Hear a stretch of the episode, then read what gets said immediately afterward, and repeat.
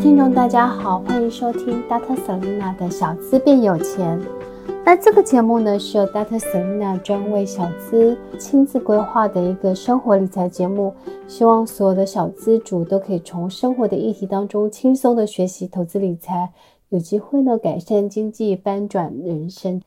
那谢谢大家的收听 Dr. Selina 的 Podcast。那呢，就是如果你想要可以很及时的呢知道更新的讯息，没有漏听漏接，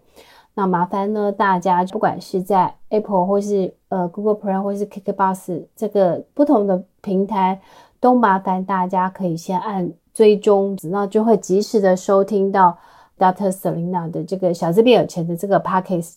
好，那就是提醒大家一下。那今天我们要呢分享的题目呢，也是大家许愿的。其实最近大家很热情的收听，然后我们排行榜的成绩也是不错。然后呢，大家就是许愿很多题目，然后这个题目呢，其实都不会太简单。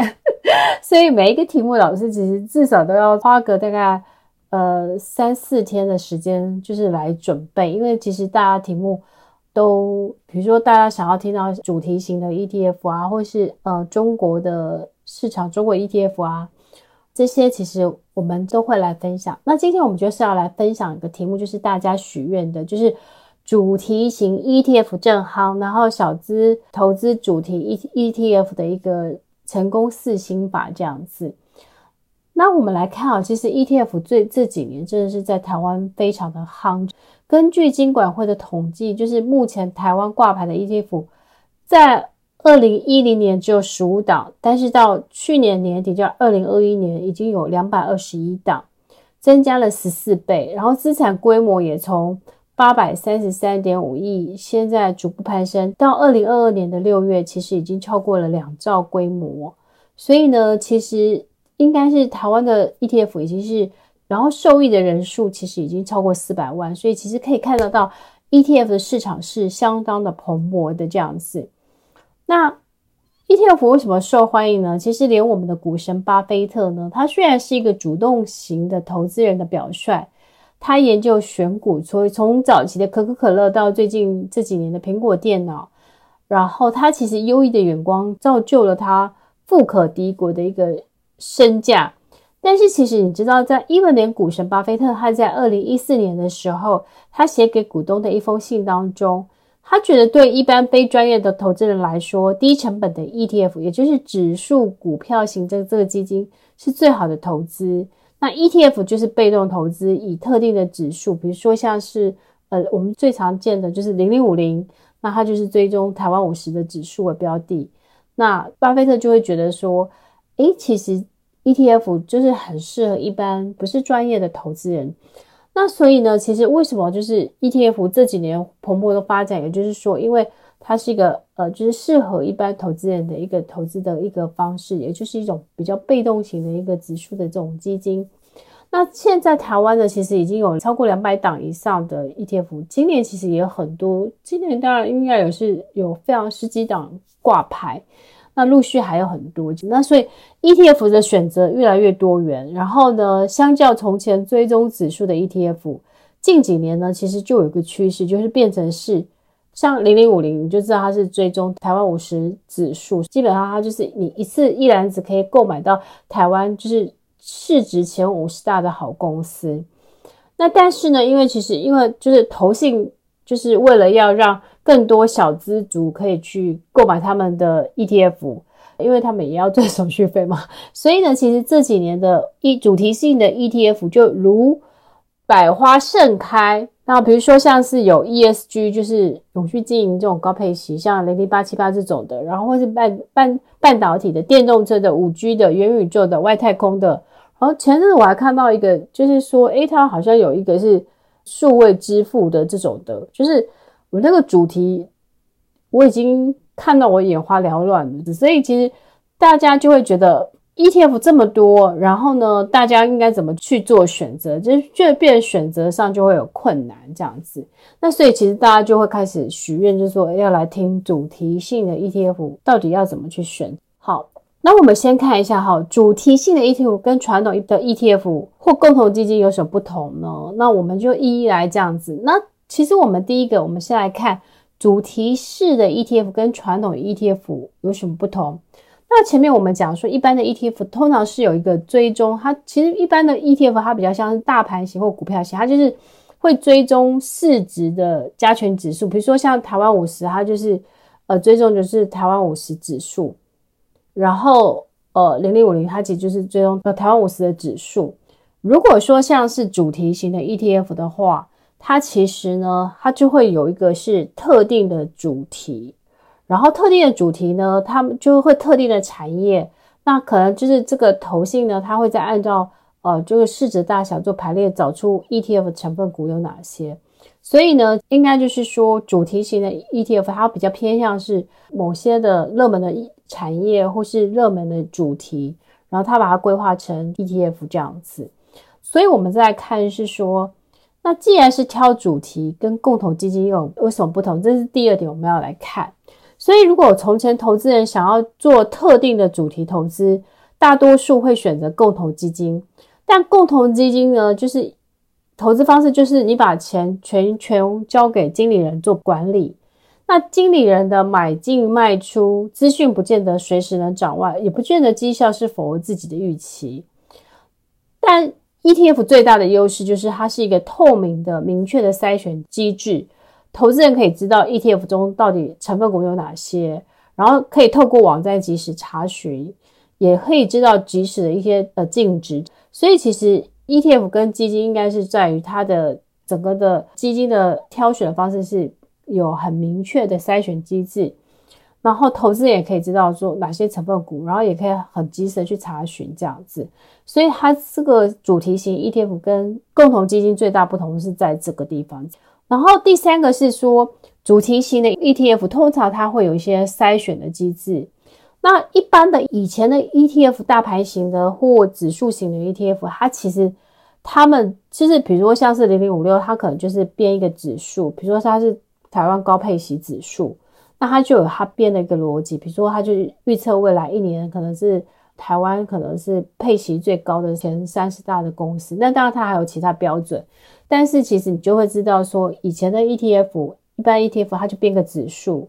但是现在呢，因为现在有非常多的主题型的 ETF 就是存在，比如说像是元宇宙啊，或是或是比如说甚至是有外太空的 ETF，我最近也看到有外太空的 ETF，所以其实有一些的主题一些 ETF 它其实是没有办法编指数的，所以呢，其实它会变成是。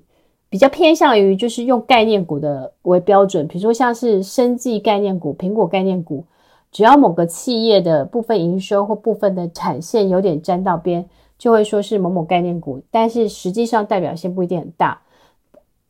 不过像是国外的主题性的 ETF 的筛选机制，它比较像是用收成投资法，透过企业财报，然后看公司的产品线有哪些符合主题的产品线。对公司的营收贡献比重多少，然后再去决定它跟这个主题相不相关。此外，公司在做这个主题行业的市占也要达到一定比例，才能够定义这个公司跟主题有相关收成，代表公司看得到这个主题，也吃得到这个主题。我们简单把它搬成白话文，就是说，简单再讲，因为再讲一次给大家听的意思就是说，呃，比如说像是呃元宇宙好了，可能有些。元宇宙它就筛选方式就是说，诶，它先把元宇宙定义起来，就是说，诶，大概是元宇宙的产品有哪些，或是元宇宙的服务哪些。那通常呢，他们会用这个方法，就是一个是用收成的投资法，就刚刚讲的，就看公司的产品线，或是公司的这个产品线的对公司营收的比重，然后再决定跟这个主题相不相关。好，所以其实你就会知道说。其实它比较偏向于一个是收成的投资法，去寻找是符合这个主题的，然后再把它去做，把它编进去这个 ETF 当中这样子。那另外一种，我其实之前我常常研究的一些方式是，我有研究就是很多新的 ETF 方式，有时候它会把它变成是，比如说它那个主题其实是很新的，然后它不一定是可以从营收可以找到。所以它就会变成是说，它先从呃语义当中去扫寻，就是关键字当中。我先举例好了，可能元宇宙，然后他就去查，是说，诶，在比如说，而且他可能会 define 好，就是说，它到底是要以美国为主，还是以哪些国家为主？他再去从网络的这些关键字当中去发现，就是哪些公司跟这些呃关键字的比重是最重的，然后他再从那边慢慢去筛选出来，这样子。反正就是说，他其实他们在做这个主题 ETF，他们其实都有几种方式。但是 anyway，他们其实后来他们还是会请指数公司去编一个他们的就是这个主题 ETF 追踪的指数，然后指数里面就会有相对应的成分股。所以 anyway，其实不管用什么方法，他其实都会努力的去生出一个指数，然后再从指数当中去寻找呃适合的成分股。那这个。指数的方法，它可能就会有时候它会再把 Smart Beta 聪明因子把它加进去，然后就变成是各种不同主题的 ETF 的一个诞生。你简单先了解一下逻辑就好了。也就是说，它其实就是说它有不同的方法。它刚刚讲的是收成投资法的方式去看公司的一些过去的财报、公司的产品线，然后再看寻找是不是适合的这个主题，然后它是不是适合这个主题的公司，把它纳进成分股。那当然这是一种国外的方式。那另外一种方式就是说，啊，他可能去用一些语义去搜寻网络上相关的关键字，然后发现哪些公司在这个关键字的权重最高，然后他可能就觉得，哎，他把它再看看是不是适合纳进去这样子。那刚刚提醒到说，其实所有的呃，就是这种主题型的 ETF，它还是会请不同的指数公司，比如说 MSCI 啊或富时，他们还是会请他们去编一个指数。好，然后呢，就是让它有它的追踪指数跟它的成分股，然后就变成是这个它这个投信公司所发的这个主题性的 ETF。那我再来就是我们要来看第四个部分，就是说如何挑出这个好的主题。所以其实很多投信它其实我需要发现说，台湾很多的投信，像是比如说富邦、国泰或中兴，他们其实都很积极。然后比如说富邦，它其实之前推出了富邦越南。然后呢，后来呢，他们可能就是有富邦未来车啊，呃，甚至是元宇宙啊，然后就是有各种不同主题的这个 ETF。那所以这些 ETF 怎么去挑选？那比如说中信有小资高息这些，那其实这个主题性 ETF 所选的主题，其实它都会环绕在一个大趋势的上面，也就是说 Mega Trend 的上面。那其实其实这个大趋势主题，其实它其实会跟科技或者人口结构或全球经济地貌的改变，其实都会产生很大变动。那所以其实就会有一些，比如说像是人们的生活结构改变，然后会定义公司的价值，然后重新就分配全球企业的地位。比如说像是呢，在二零一七、二零八的时候，可能是 AI，好，比如说这个很夯。然后到二零二零的时候，五 G，然后二零二一年的时候，可能是半导体或电动车。然后，二零二二年可能就在强调是绿能、储能这些，或是行动支付，或是外太空。好，就是这些，其实你就会发现说，其实这些主题，它其实还是会跟就是呃全球科技或是经济发展，或是一些大环境结构、人们生活习惯的改变，所以产生了一些热门的主题。所以，其实这些投信公司，它通常都是从这些它去去做筛选。所以我们前面先解释了一下，就是主题型的 ETF 跟一般 ETF，还有主题型 ETF 怎么去做产生。那我们现在来看一下，就是说，诶，那主题性的 ETF 是不是一个适合小资的选择？那我们先来看一下，就是说，诶，主题性的 ETF 它跟一般传统的那个，就是比如说市值型或是大盘型这些 ETF，我们先来看一下，就是说它有一些风险跟缺点。第一个是它的费用高，比如说像是摩根大通，它曾经只在一些报告当中，它主题性的 ETF 往往是在题材最热的时候进场，所以费用会高于一般被动型或是传统型的 ETF，所以长期报酬率是相对比较逊色的。好，那另外一个是 Business Insider，它其实有报告，就是曾经指出主题性的 ETF 费用高昂，表现又逊于大盘，长期来说是不利投资人的。那通常我觉得这个是我其实是我蛮能理解，比如说像是呃，其实今年富邦他在推元宇宙的时候，那时候元宇宙其实从去年开始炒，那后来其实它开始发行的时候，其实那个时候就是已经在相对的高点，然后结果后来又遇到了，比如说呃，开始俄乌战争啊，升息、通膨这样子，所有的科技类股就回跌的时候，其实富邦元宇宙就跌得非常非常惨。他记得那挂牌是十五块，后来他其实曾经跌到九块多，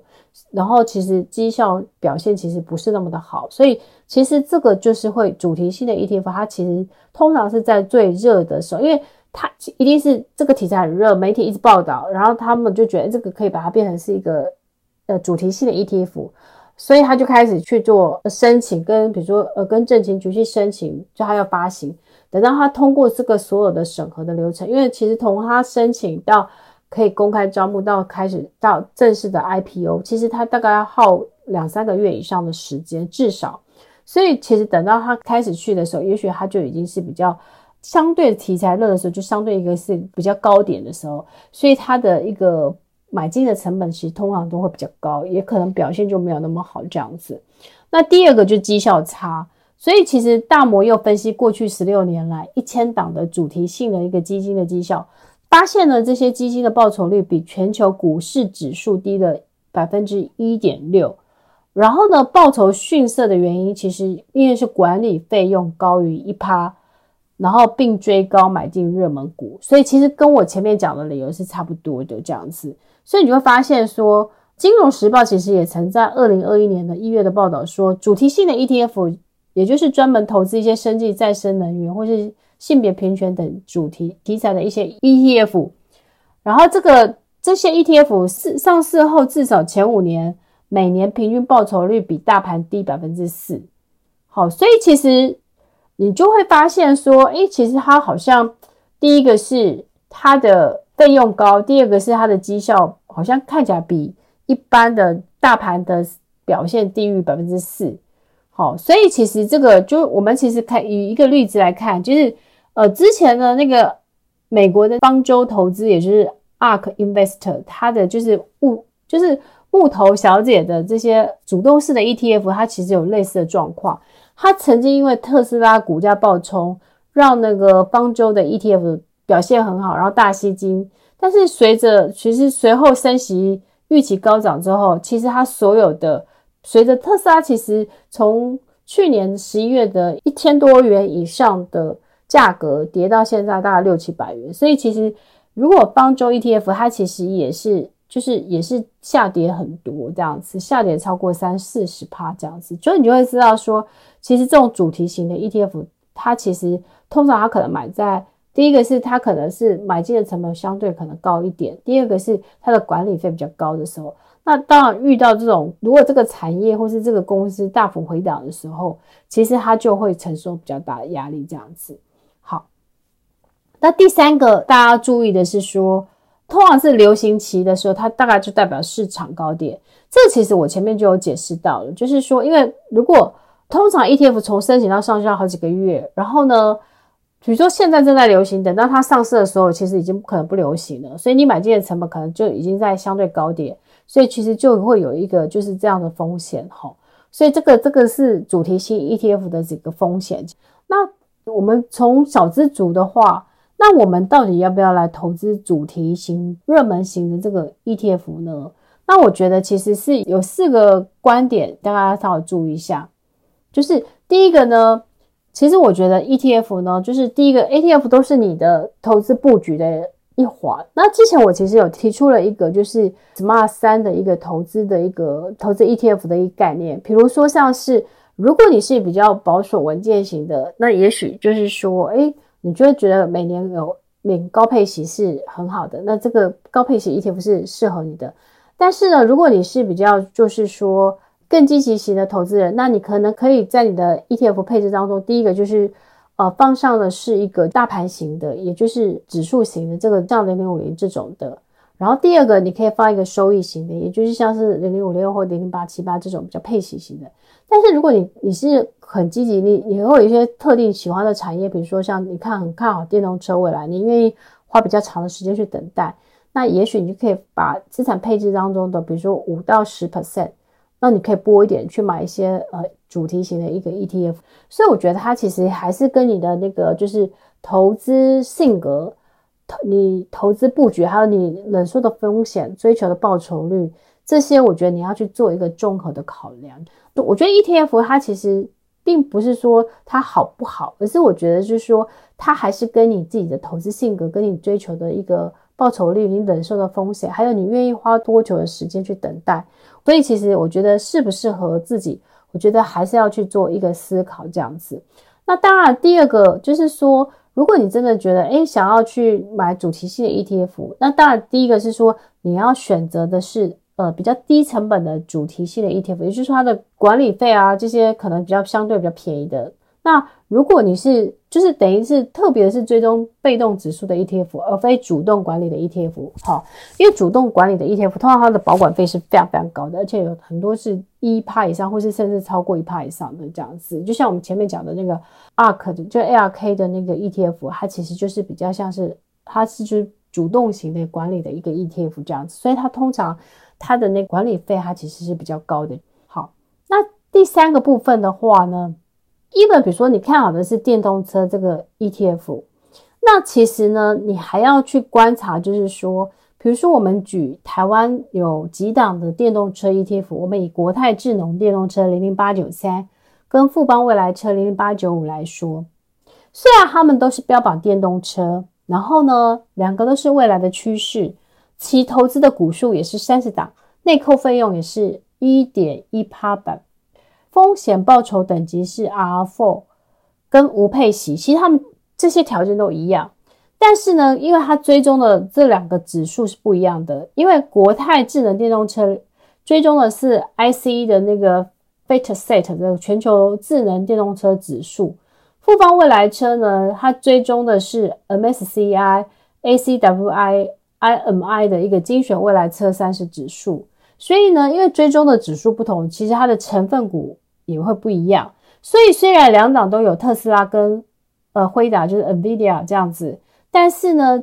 虽然他们里面追踪的成分股有一些是一样的，但是富邦未来车呢，其实它标榜的是它投资电动车品牌跟相关科技股之外，它其实还加上了传统车厂的相关产业。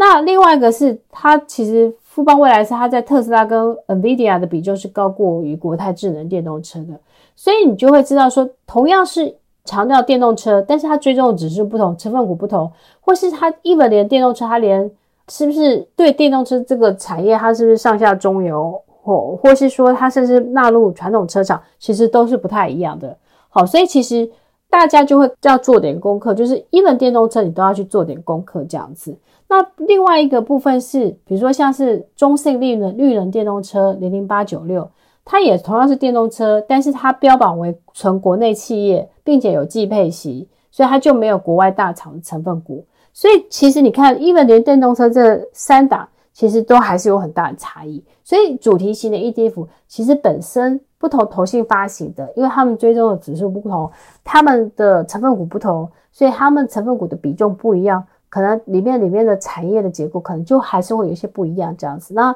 最后还是不是有有配息没配息，其实都会有影响。好，所以其实 even 呢，连你看好这个产业，其实你都还是要再去做一些功课。那最后第四点的话，我们提醒大家一下，就是说，诶，其实呢，就是这种主题型的 ETF 呢，其实你还是要看一下它主要成分股它现在的股价位阶的高低。比如说像是我们举一下好了，就是。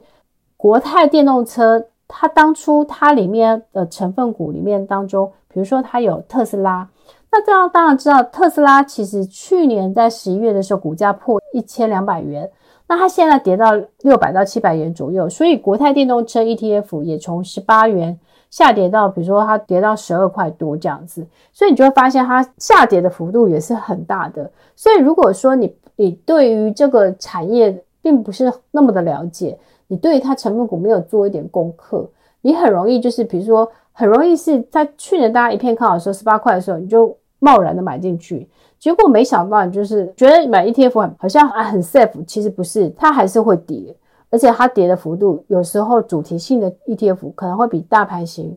哦，或是说高配型它跌更多这样子，所以这个是我特别提醒大家的，说你还是要去看一下它这个主题，你要看一下它现在产业的状况、产业的前景。还有呢，就是说，诶，它的那个就是股价的位阶，其实这些都是，毕竟呃，在高档的时候，其实在相对高档的时候，你你贸然买大量买进去，你就会有一些风险这样子。所以我觉得最好，如果你看好某个产业，然后当然你你有两种策略，就是你定期定额，这是一个方式比较 safe 的。另外一个方式就是说你分批买进，那你可能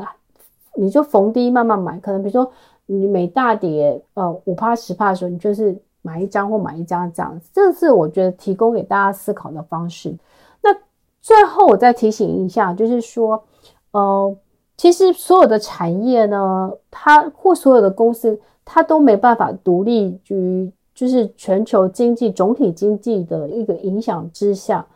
比如说，像是今年的时候，俄乌战争，然后可能比如说，呃，受美国升息，呃，然后减在这些影响，就是这些因素之下，然后比如说美国十年期公债殖率飙升。其实它对于很多科技类股，因为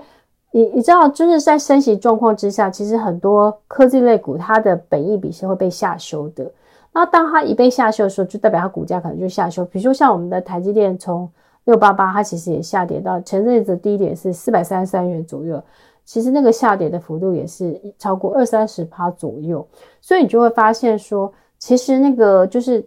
所有的主题型 ETF 或是所有的公司，它其实是没办法。它它还是会受全球的总体经济的一些状况去影响的这样子，所以我觉得就是说你在挑选主题性的 ETF 的时候，你可能也是要了解一下现在全球经济的一些状况，以及这个你主题性的这个，比如说电动车，你还是做一点功课，就了解说，诶，这个全球电动车未来的趋势，然后呢，还有就是说，诶，这个电动车 ETF 里面的追踪的指数成分股有哪些？然后这些成分股，它现在股价的位阶在哪里？好，那它会甚至它有没有配息？然后这些你都去做一个综合的考量。那有一些国外的 ETF，就是它追踪的指数是国外的，那它成分股里面它可能就没有涨跌幅的限制。那这些都是你要去 keep in mind 这样子，那你才能够去评估，就是说，诶，你要不要就是投资主题型的 ETF？那就算是比如说电动车，那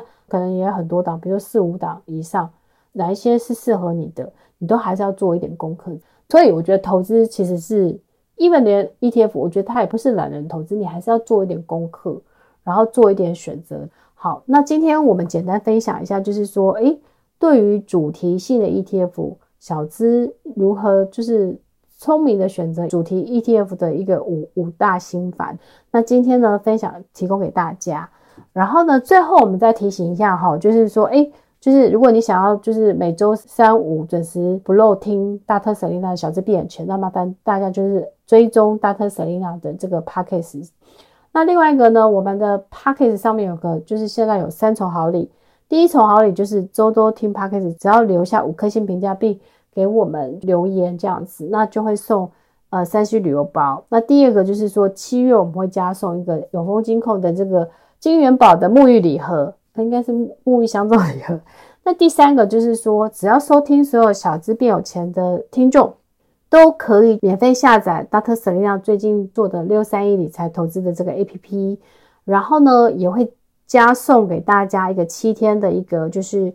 呃 VIP 的使用。那这个七天 VIP 使用，就是说你下载 APP 下来之后，只要输入 Selena，就是 S E L E N A 这个兑换序号。你就可以去免费七天去享受，就是享用就是 VIP 的一些功能。那这个呢 VIP 的功能里面，就它就会有一些，就是可以汇出啊，然后有一些呃浪费清单啊，或是呃有一些特别的一些 VIP 的内容，所以大家可以去下载来，然后可以输入序号 Selina 就可以来使用六三一理财投资 APP 的这个 VIP 的功能七天。好了，那今天的内容呢，呃，希望大家会喜欢。然后其实大家真的是每一个主题，真的是老师都要去思考一下，因为我我其实是很希望，就是说我们每一节内容其实不只是给你，其实我一直觉得投资理财它没有标准答案，它其实就是挑选出最适合自己方式。然后老师其实会会比较希望是训练你，就是思考呃投资的系统化的一个逻辑，然后我把如何选择的一些资讯。我提供在里面，但是我还是希望是最后判断的人是你。所以这个是我一直都在思考，怎么样是系统化的协助大家去做好投资的策略判断。然后我最近呢，真的觉得投资心理学很有趣，所以呢，我其实就很想要在，就是很想要在学校开一门课，就是投资心理学。然后，所以我最近呢，就是很认真的呢，看很多投资心理学的书，我就很希望我自己把它研究得很彻底的，然后之后可以分享给大家这样子。好，所以老师的是一个。非常喜欢研究投资方法、投资工具的，不能说小朋友的老师这样子。然后希希望今天的分享对大家有帮助。然后最后祝大家有个美好的一天。然后我们下次见喽，拜拜。